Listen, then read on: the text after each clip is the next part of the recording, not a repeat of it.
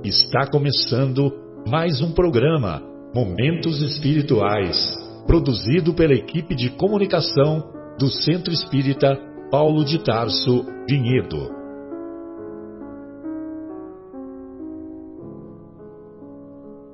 Se guardas contigo o estigma do sofrimento, indagando pela solução dos velhos problemas do ser e da dor, se percebes a nuvem que prenuncia a tormenta e o vórtice traiçoeiro das ondas em que navegas, vem conosco. Estudemos a rota de nossa multimilenar romagem no tempo, para sentirmos o calor da flama de nosso próprio espírito a palpitar imorredouro na eternidade e acendendo o lume da esperança. Perceberemos juntos em exaltação de alegria que Deus, o Pai de infinita bondade, nos traçou a divina destinação para além das estrelas.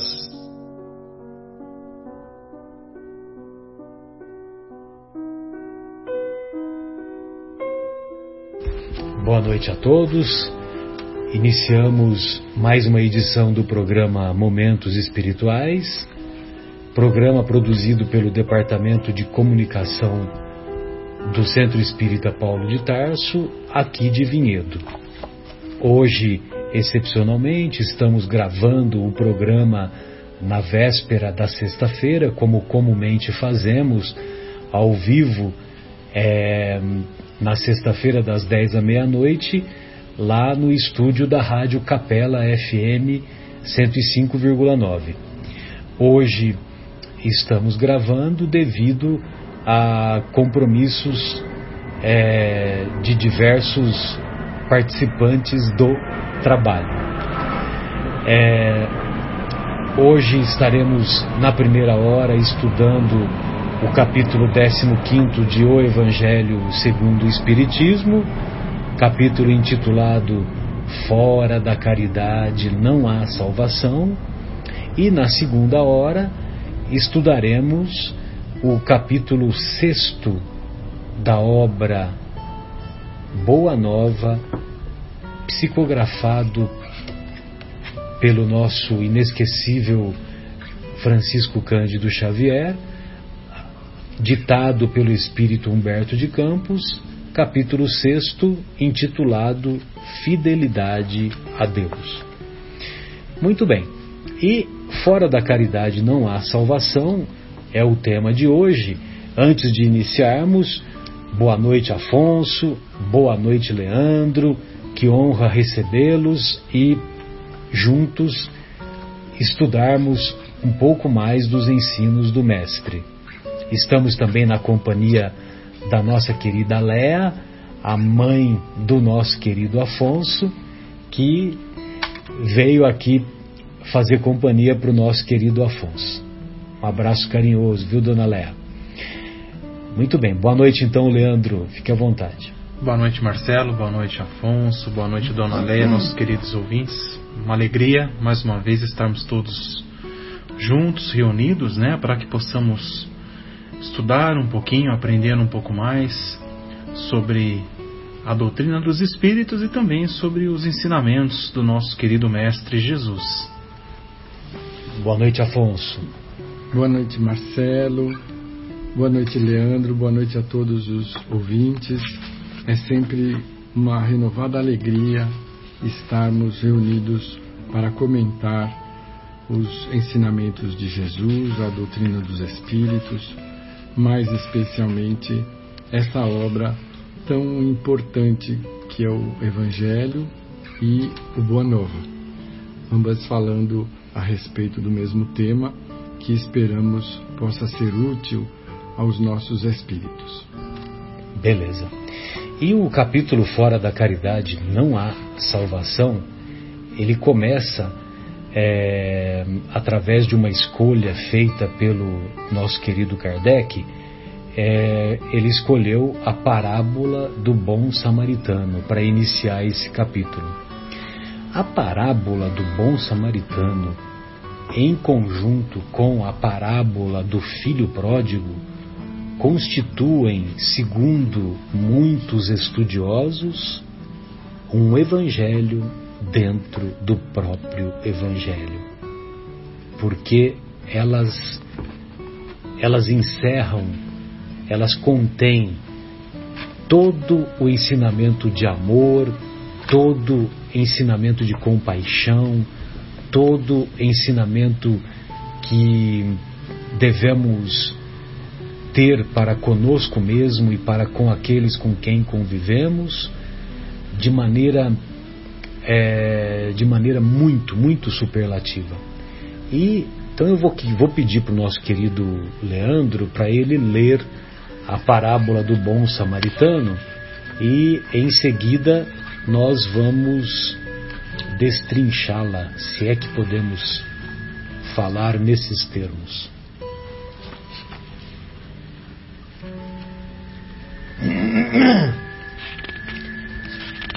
Achou aí, Leia, a parábola do bom samaritano?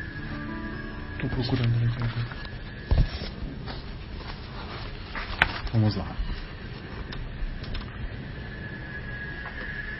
E eis que se levantou um doutor da lei e lhe disse para o tentar: Mestre, que hei de eu fazer para entrar na posse da vida eterna? Disse-lhe então Jesus: Que é o que está escrito na lei? Como lês tu? Ele respondendo disse: Amarás o Senhor teu Deus de todo o teu coração, de toda a sua alma e de todas as tuas forças e de todo o teu entendimento, e ao teu próximo como a ti mesmo. E Jesus lhe disse: Respondeste bem, faze isso e viverás. Mas ele, querendo justificar-se a si mesmo, disse a Jesus: E quem é o meu próximo? E Jesus, prosseguindo no mesmo discurso, disse: um homem baixava de Jerusalém a Jericó e caiu nas mãos dos ladrões, que logo o despojaram do que levava. E depois de o terem maltratado com muitas feridas, se retiraram, deixando-o meio morto. Aconteceu, pois, que passava pelo mesmo caminho um sacerdote, e quando viu, passou de largo e assim mesmo um levita, chegando perto daquele lugar e vendo-o, passou também de largo. Mas um samaritano que ia seu caminho chegou perto dele e, quando o viu, se moveu a compaixão. E chegando-se, atou as feridas, lançando nelas azeite e vinho. E pondo-o sobre a sua cavalgadura, o levou a uma estalagem e teve cuidado dele. E a outro dia tirou dois denários e deu-os ao estalajadeiro e lhe disse: Tem-me cuidado dele, e quanto gastares demais, eu te satisfarei quando voltar. Qual destes três te parece que foi o próximo daquele que caiu nas mãos dos ladrões? Respondeu logo o doutor: aquele que usou com o tal de misericórdia. Então lhe disse Jesus: Pois vai e faze tu o mesmo. Sensacional essa parábola, né? Gostaria de ouvi-lo, Afonso, e aí em seguida nós também vamos fazer os comentários. Fique à vontade. É muito conhecido já de todos essa que é uma das parábolas mais representativas da tarefa do Mestre Jesus, que vinha nos trazer o, exatamente a necessidade de nos identificarmos como seres planetários, não nos permitindo separar em facções mas lembrar-nos que todos nós somos filhos do mesmo Pai, num processo de aprendizado e de aproximação para nos transformarmos em verdadeiros irmãos.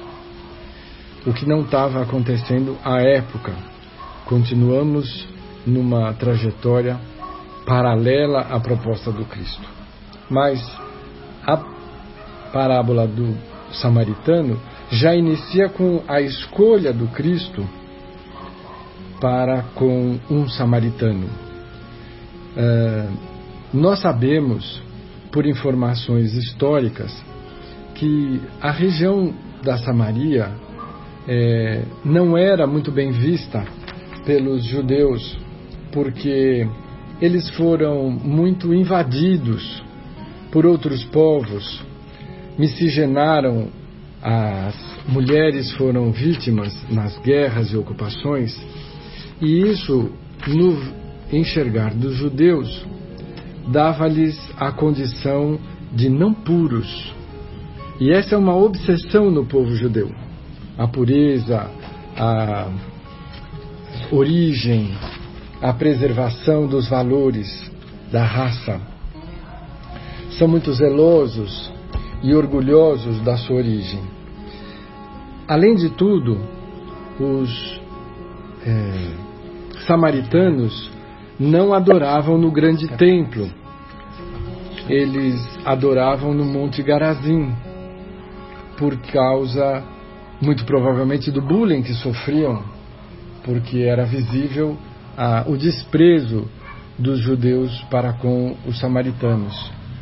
E isso os transformava em cidadãos de segunda categoria. E é exatamente este é, representante que o Mestre Jesus, na sua pedagogia amorosa e fraterna, coloca como o ser que socorre a vítima da parábola. O assaltado, ele não tem identificação. O mestre faz questão de colocar uma completa ignorância se ele pertencia a uma ou outra casta. Ele é apenas alguém que sofreu um processo de violência muito grande a ponto de ficar uh, semi-morto à beira do caminho. Este samaritano é, emprega para com a vítima encontrada aquilo que nós precisamos ainda aprender, que é a compaixão é um outro ser humano que está ali num momento de fragilidade e que necessita do socorro.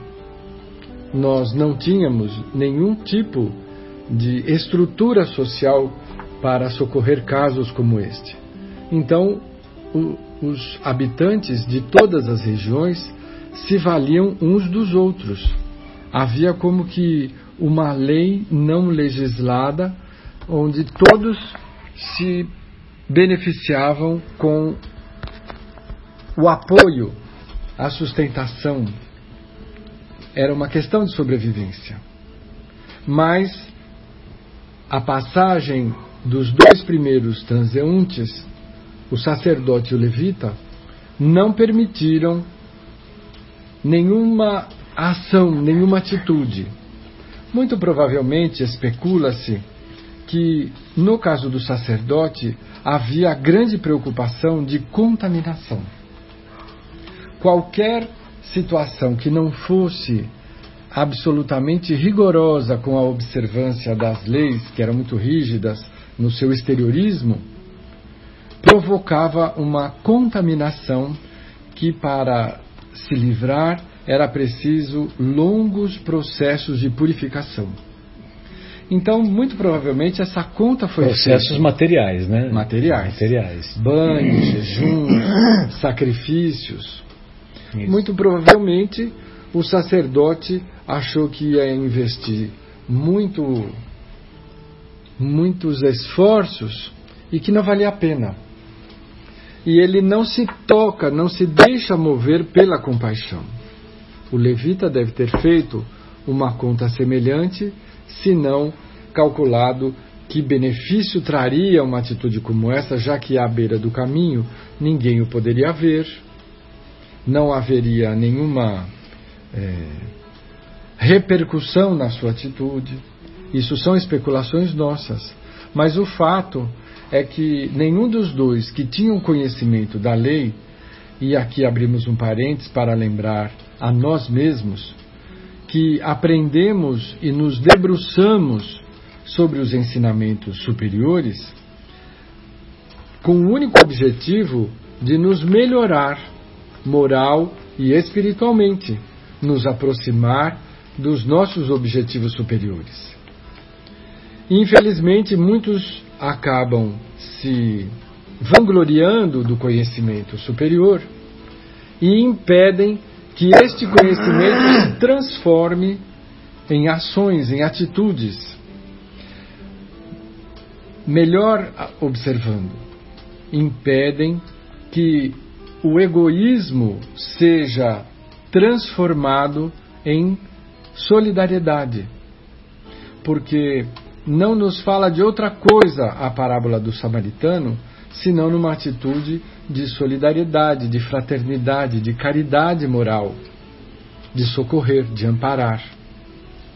E esta atitude combate em cheio os nossos principais tropeços, as nossas piores pedras de tropeço, que são o orgulho e o egoísmo.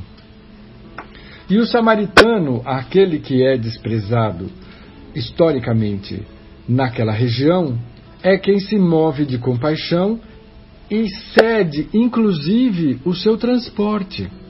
Ele coloca o doente sobre o seu próprio transporte e o leva até um lugar onde ele pudesse ser socorrido. Na falta de recursos mais importantes àquela época, uma estalagem servia como abrigo e hospedagem, mas também servia como um pequeno ambulatório.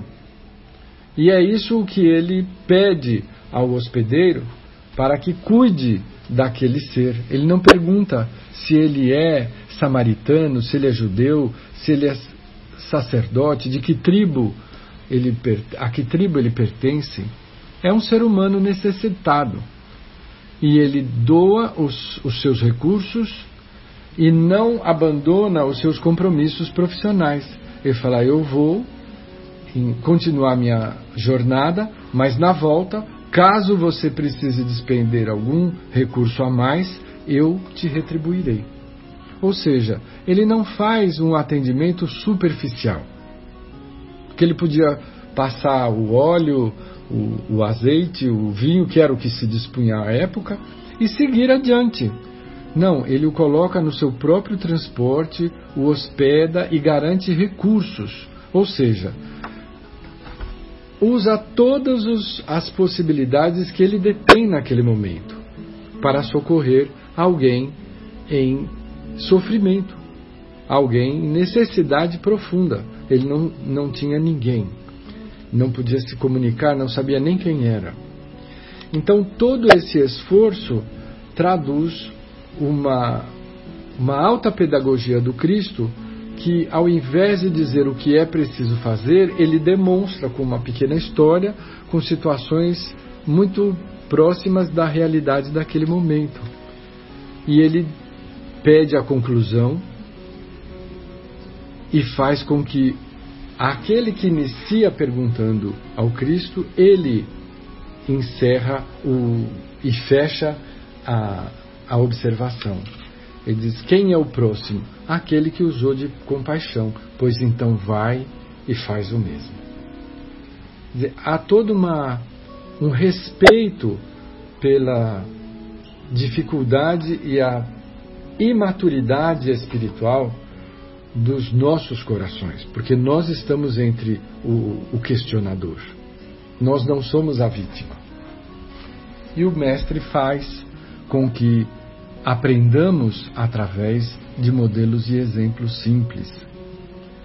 Pelo menos ele tem nos convidado há dois mil anos.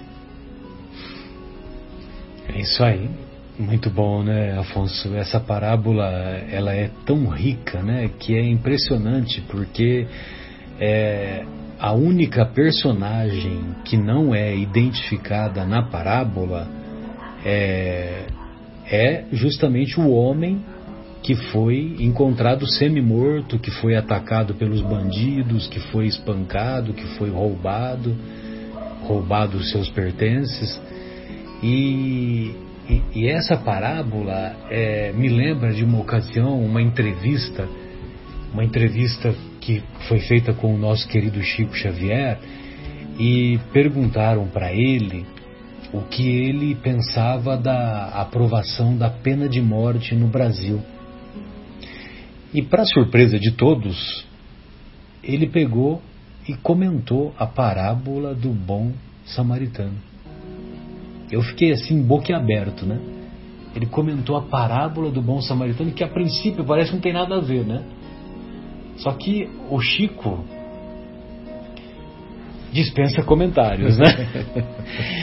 e, e aí, e ele finaliza assim de maneira emocionada após conversar, após é, explicar a parábola, e ele finaliza, até é, me permita, né, contrariando um pouco a sua última palavra, a sua última colocação, que nós também podemos ter esse viés que você colocou de nos colocarmos na posição do questionador, aquele que estava conversando com o mestre e que fez as perguntas, né, o que devo fazer para alcançar a vida eterna.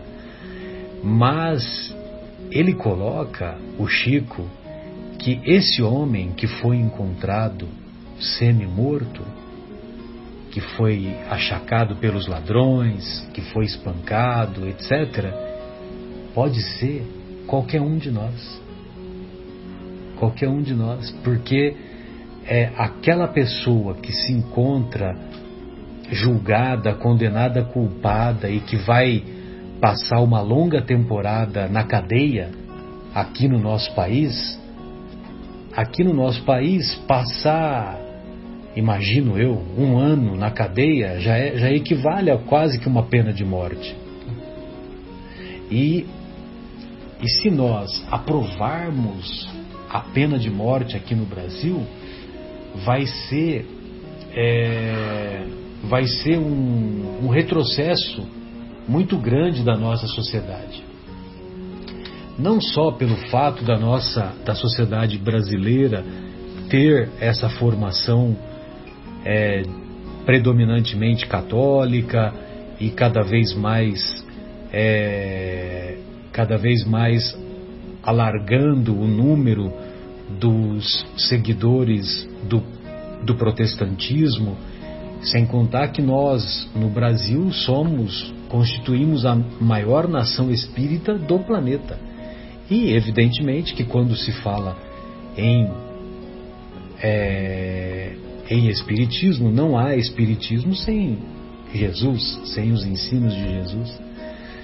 E então, quando ele faz essa colocação, ele, ele coloca aquele homem que foi encontrado semi-morto, quando o Chico faz essa colocação, é como se ele já estivesse à beira da morte, condenado à morte, à morte, porque se o samaritano não é tomado, não é tocado de compaixão, ele certamente pereceria. Certamente. Ele certamente pereceria ali na na beira do na caminho. Beira do caminho. Na beira do caminho. Você até me lembra aquela música do Roberto, né? Sentado à beira do caminho.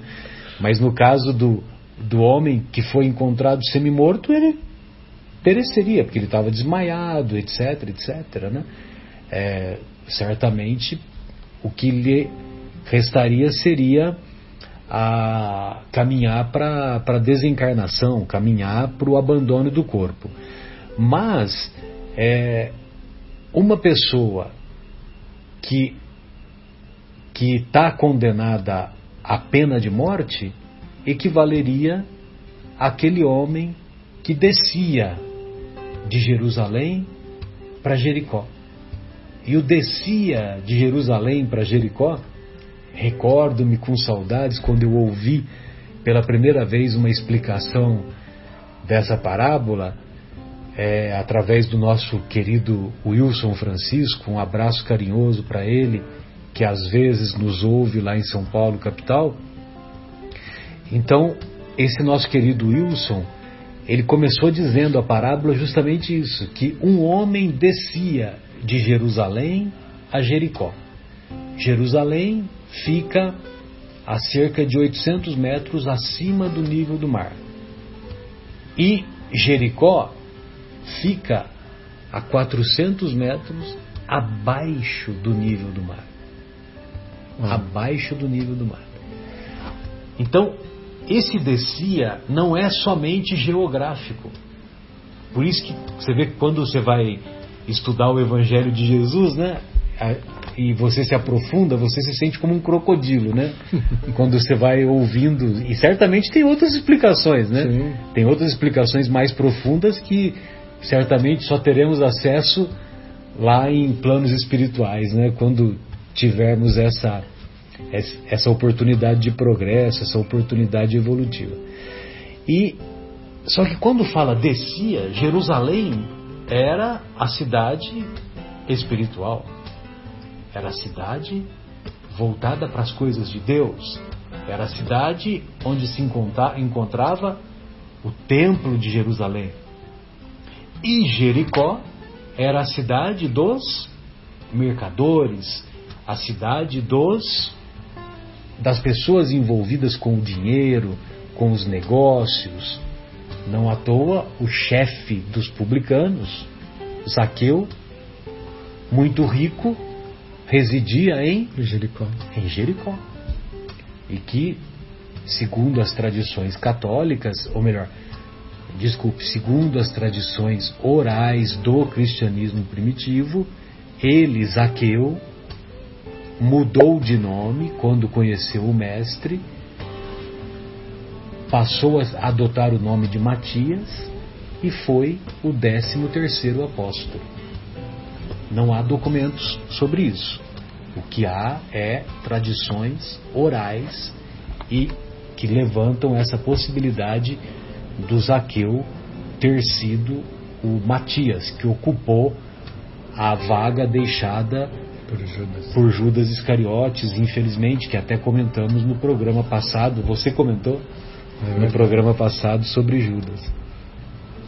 Muito bem. Então, quando fala de descia, então eles, um homem está descendo, está saindo das coisas, está colocando as coisas espirituais num plano secundário. E ele está indo em busca das coisas materiais. Então, quer dizer, quando você afasta-se de Deus,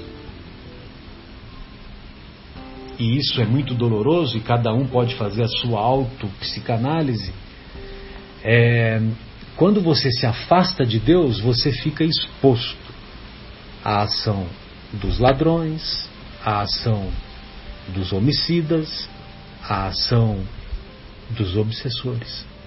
Porque quando nós nos afastamos de Deus, nós nos sintonizamos com pessoas, com espíritos menos elevados. É, eu acho importante essa observação que você faz, porque há sempre uma, uma tendência no ser humano de é, transformar as situações em situações mágicas, trágicas, né? Então, afastar-se de Deus pode te colocar numa situação de risco, mas não é um risco casual. Você cria magneticamente um campo em torno de você mesmo, os seus pensamentos, atos, palavras.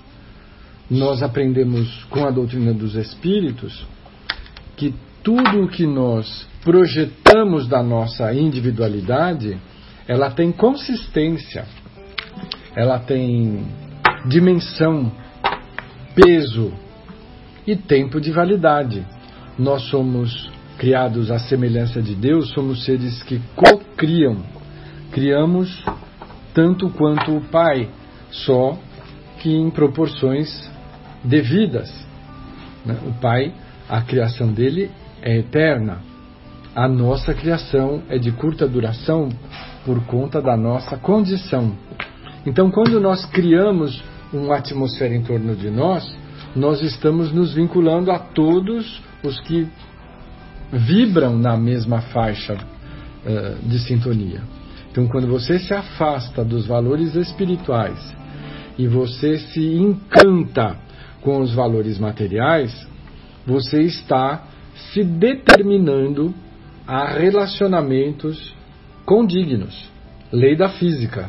A, a semelhante atrai semelhante. Não há mágica nem castigo divino, porque as pessoas ainda gostam de colocar: se você não cultuar as coisas de Deus, você receberá o castigo de Deus. O Pai não tem traços humanos de sombra. O Pai é perfeição, é amor, é luz. É luz. Então ele nos permite trilhar o caminho que desejarmos. Só exige de nós a única coisa que nos faz crescer e sermos responsáveis, que é colher os frutos do que lançarmos como semente no chão. Então foi muito bom você ter falado, eh, feito essa ressalva, para não dar a impressão de que se não orarmos as coisas vão dar azar. Não existe azar. Não, de maneira existe é sintonia, simples e puro assim. Sintonia. Sem dúvida nenhuma. A partir do momento que você mantém, como eu sempre digo, né, para minha família, mantenha a, as preces, as orações em dia, nós acabamos por afastar uh, aquelas energias, aquelas uh, os, ou os espíritos de uma energia inferior que possa nos influenciar com uma sintonia de vibrações mais baixas ou de, ou de vibrações, aquelas que chamamos de vibrações terra. Isso também porque uh, a todo o momento, e isso vale em qualquer lugar, seja na nossa casa, na rua, em qualquer lugar onde nós formos, existem muitos irmãos desencarnados perambulando por aí. E a todo momento eles estão tentando nos influenciar de alguma maneira. Né? Então, se nós não estivermos com pensamentos sadios, é, vibrações sadias, proferindo palavras sadias, uh, tendo atitudes de compaixão, atitudes de, de caridade, de carinho, de amor e de respeito, automaticamente nós vamos entrar em sintonia com eles e nós seremos influenciados negativamente. Não tem como, isso vai acontecer a todo momento. Né? Nós precisamos saber identificar esses momentos, porque quando nós fraquejarmos, e certamente nós iremos, porque nós somos humanos, nós temos as nossas imperfeições, nós precisamos saber corrigir automaticamente, seja através de preces rápidas, orações rápidas, pequenos momentos de meditação, ou, ou até pequenos momentos de isolamento, por que não? Mas nós precisamos saber identificar de esses silêncio momentos. interior. Exatamente, né? precisamos saber identificar, sem dúvida nenhuma. E isso é uma coisa que eu tenho observado com muita frequência é, nas nossas próprias situações pessoais e na, daqueles que convivem conosco, que é essa necessidade de vigilância e oração constante. É, ainda ah, retomando a, a, a desejo do, do, mágico, do maravilhoso, ainda somos in, imaturos e infantis espiritualmente, a ponto de acharmos que uma prece mecânica pode garantir alguma coisa. Né? O que garante a nossa condição é a nossa sintonia. Então, nós teremos a necessidade de sair da nossa casa preparados por uma prece que nos permita ter um vetor durante o dia no sentido de buscar a vivência e as oportunidades espirituais dentro do dia material. Mas quando saímos, é o que você estava comentando.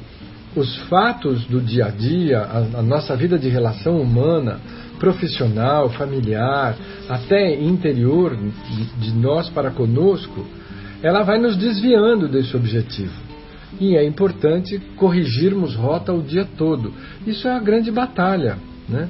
É mais ou menos a, aquela passagem do Cristo que falou: Eu vim para que o fogo seja feito e eu tenho pressa que ele aconteça. Porque nós precisamos queimar a ignorância, os maus hábitos que ainda arrastamos de milênios. E nesse sentido, a lucidez, a consciência atenta e a lembrança do nosso objetivo, ela precisa pentear, filtrar as nossas ações o dia todo. porque nós não estamos prontos, estamos a caminho. E nesses arrastamentos, às vezes, temos conteúdos de sombra que, em sintonia com os fatos que acontecem no dia a dia, fazem ressonância. Então, às vezes, a gente está sereno, de repente alguém te fecha no trânsito e você vira um demônio. Mas esse demônio já estava lá, né? ele não veio do nada. Ele estava lá sendo orientado, ensinado. Uh, instigado muitas instigado vezes. a mudança. Exato. E aí alguém faz alguma coisa que você se sente na necessidade de defender-se, de opor, de ser o braço da justiça, porque a gente tem justificativa para essas situações, né? Eu não posso deixar essa situação passar. Ninguém pode fazer isso comigo. Pode, as pessoas fazem, Pode. porque não estão nem pensando em você, fazem por desequilíbrio. Eu não posso levar desaforo para casa. É, como que eu vou chegar? o que, que eu vou falar para os meus filhinhos? Não é? Você deveria falar que você fez um grande esforço e engoliu aquela necessidade automática que foi cultuada ao longo do tempo de agredir, porque você hoje está numa proposta de perdoar, de não julgar, né? de, de retribuir todo o mal que te façam com o bem. E isso exige coragem, exige dedicação e persistência. Muito esforço, porque até que um dia se torne um hábito. Sim, cairemos muitas vezes, mas não é para desistir. Nós, cada vez que cairmos, saberemos que esta é uma batalha que foi perdida, mas não a guerra. E que nós estamos numa guerra da sombra desejando transformar em luz, porque escolhemos um mestre que é o representante da luz. A sombra que ainda reside em nós precisa ser transformada. Ela não vai desaparecer, ela vai ser educada. Exato. Com vantagens, porque a sombra só produz mais sombra. E a luz, até da sombra, tira a luz. Então nós precisamos retomar, como a, a, mariposa é atraída pela luz, por um processo provavelmente bioquímico, eu não entendo, mas acredito que seja por aí. Nós precisamos também nos lembrar que nós somos filhos da luz. Estamos ainda um tanto ensombrecidos, mas o conhecimento nos pode transformar. Conhecereis a verdade e a verdade vos libertará não nos libertará do outro, mas nos libertará de nós mesmos. Da própria ignorância. Da própria ignorância. As mariposas, quando chega o frio, fica dando volta em volta da lâmpada para se esquentar. Sensacional. Do, a Dona Irã, a Dona Irã Barbosa. A Dona Irã saudosa Dona Irã Barbosa. É, precisamos caminhar, caminhar em direção à luz. É. Uh, paulistano. Paulistano, né? legítimo sambista paulistano. Paulistano. E precisamos, você falou uma grande verdade, né? Precisamos imitar as mariposas as... que caminham em direção à luz. A luz nos atrai, mas o custo, nós fazemos uma conta muito rápida. É. Mas se eu for nessa direção, eu vou perder a identidade. É. Sabe que identidade? A sombra que reside em nós. Nós ainda temos a ilusão de que nós somos os nossos maus hábitos. Temos o receio de quando nos transformarmos em seres fraternos, nós perdermos a nossa identidade. Não é verdade. Nós estamos equivocados, mas nós somos convidados constantemente para seguirmos o modelo do Mestre Jesus. Perfeito. Tem uma mensagem aqui do, do nosso querido André Luiz, dessa obra fenomenal, Vivendo o Evangelho, relativa a esse capítulo, e o André Luiz faz esse comentário, né, através da mediunidade do amigo do Chico, Toninho Baduí, Antônio Baduí Filho, que é um psiquiatra lá de Araguari, lá na região do Triângulo Mineiro. E, e aí o nosso querido André Luiz, numa mensagem intitulada Não Descreia, assim se expressa. Muitas vezes a caridade só precisa de um segundo e resume-se em única palavra. Olha só, um segundo, única palavra. Calma, entenda, silencie, espere, perdoe, esqueça, paciência, coragem, prossiga, ânimo, ore, confie, trabalhe, pacifique, tolere, sorria, ame, persista, acredite, recomece. A palavra oportuna, dirigida com amor e no momento certo, tem efeitos surpreendentes no campo do bem. Faça, pois, o que puder em favor do próximo e não descreia do muito que o pouco pode realizar, recordando que a dor de cabeça passa com simples comprimido. Muitas vezes você toma um comprimido de novo algina, tchau e benção, né? a dor foi. de cabeça já foi. E muitas vezes uma palavra, calma, prossiga, recomece, persevere, muitas vezes é capaz de resgatar e de evitar muitas confusões, muitas dores. E de aceitarmos o convite que um dos benfeitores espirituais coloca ainda no capítulo relativo ao, ao perdão, na obra O Evangelho segundo o Espiritismo, que num determinado momento eles dizem assim: há mais coragem em suportar uma ofensa, uma contrariedade, do que em revidar. Do que em revidar. Sem dúvida. E nós ainda estamos naquela. Eu não, não levo desaforo para casa. Não vou deixar barato. Não vou deixar barato. Aliás, não tenho Você não sabe barato. com quem você está mexendo. Você não sabe. Você não sabe com quem você está falando.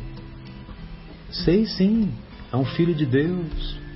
Mora no planeta Terra, que é um planeta minúsculo do sistema solar. da, da Via Láctea, que tem 100 bilhões de sistemas solares. 100 bilhões. De sistemas solares. Sistemas solares. Não estamos nem falando de planeta, não é? Que é o número estimado de neurônios que possuímos. 100 bilhões de neurônios. Então, vamos baixar nossa bolinha, né? Vamos procurar ter mais tolerância, ter mais amizade, ter mais compreensão. Vamos procurar olhar com olhos doces as situações amargas das pessoas que às vezes são amargas e, por serem amargas, encontraram-se conosco na caminhada. E esse encontro, nós, de nossa parte, devemos nos esforçar para apresentar a doçura para essa pessoa amarga. Então não custa nada, né?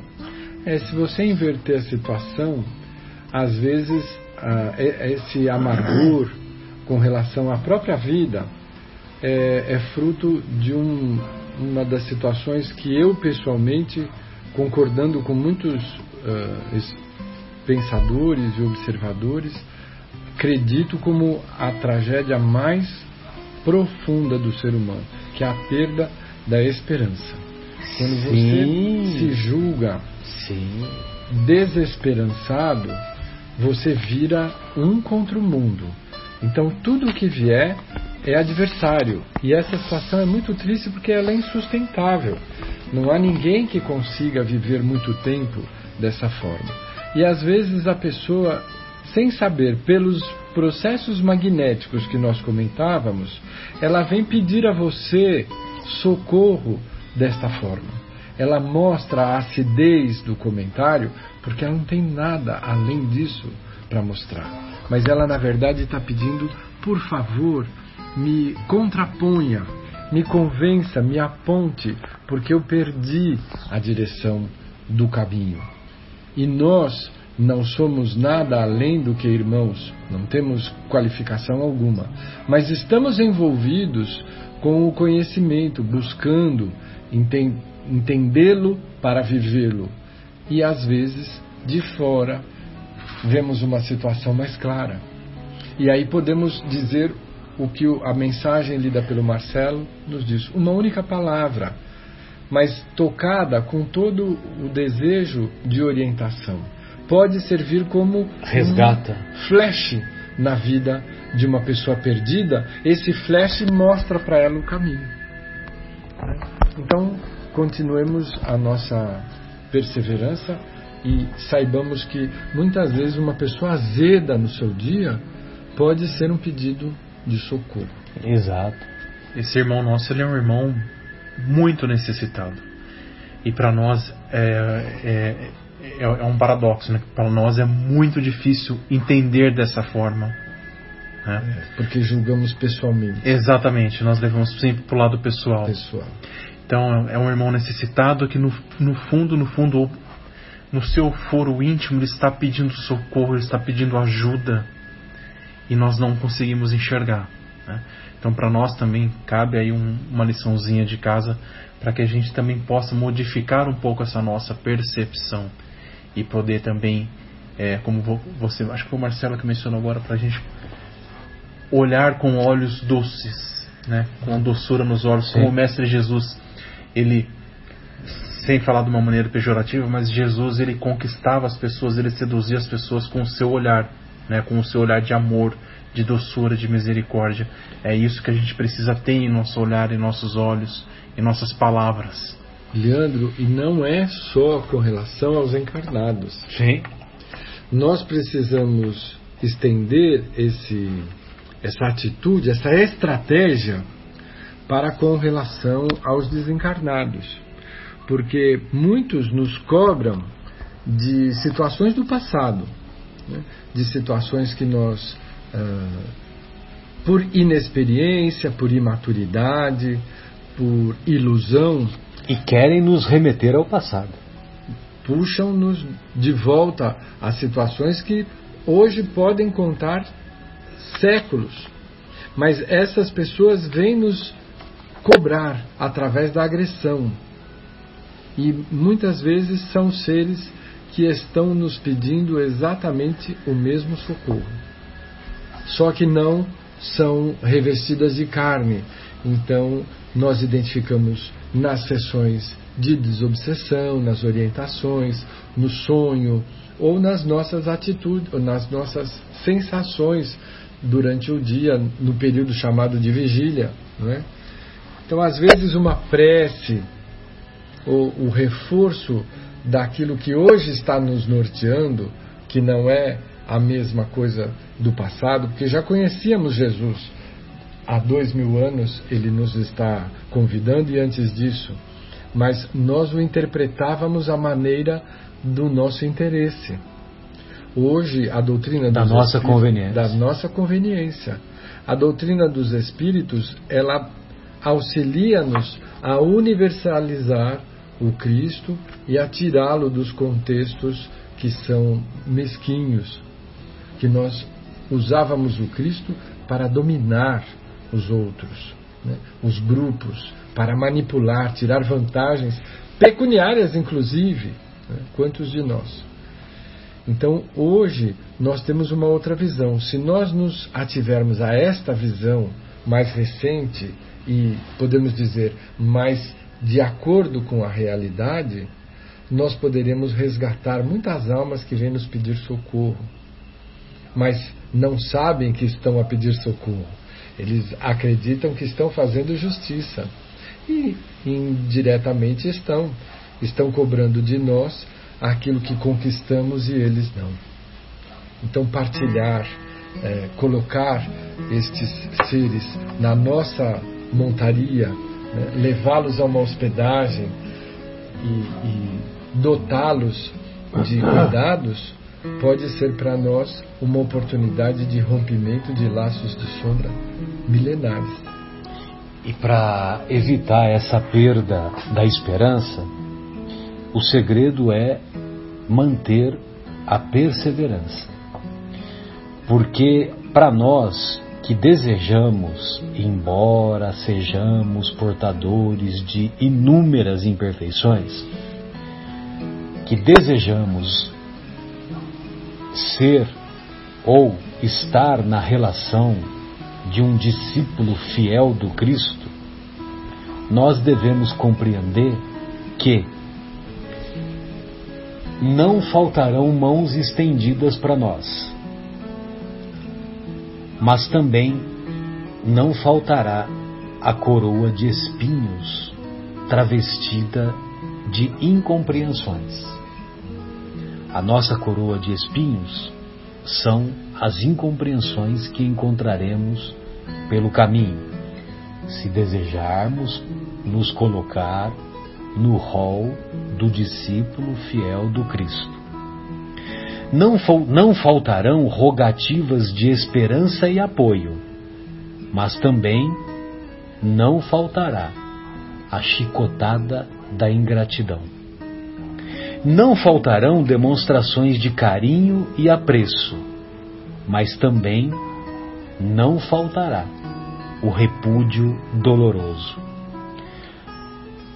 Por isso nós não nos devemos, nós não devemos nos entristecer com as contradições no desempenho do cumprimento dos nossos deveres.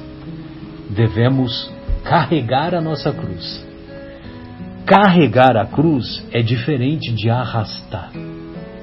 Carregar é de cabeça erguida, demonstrando fé, coragem, resignação.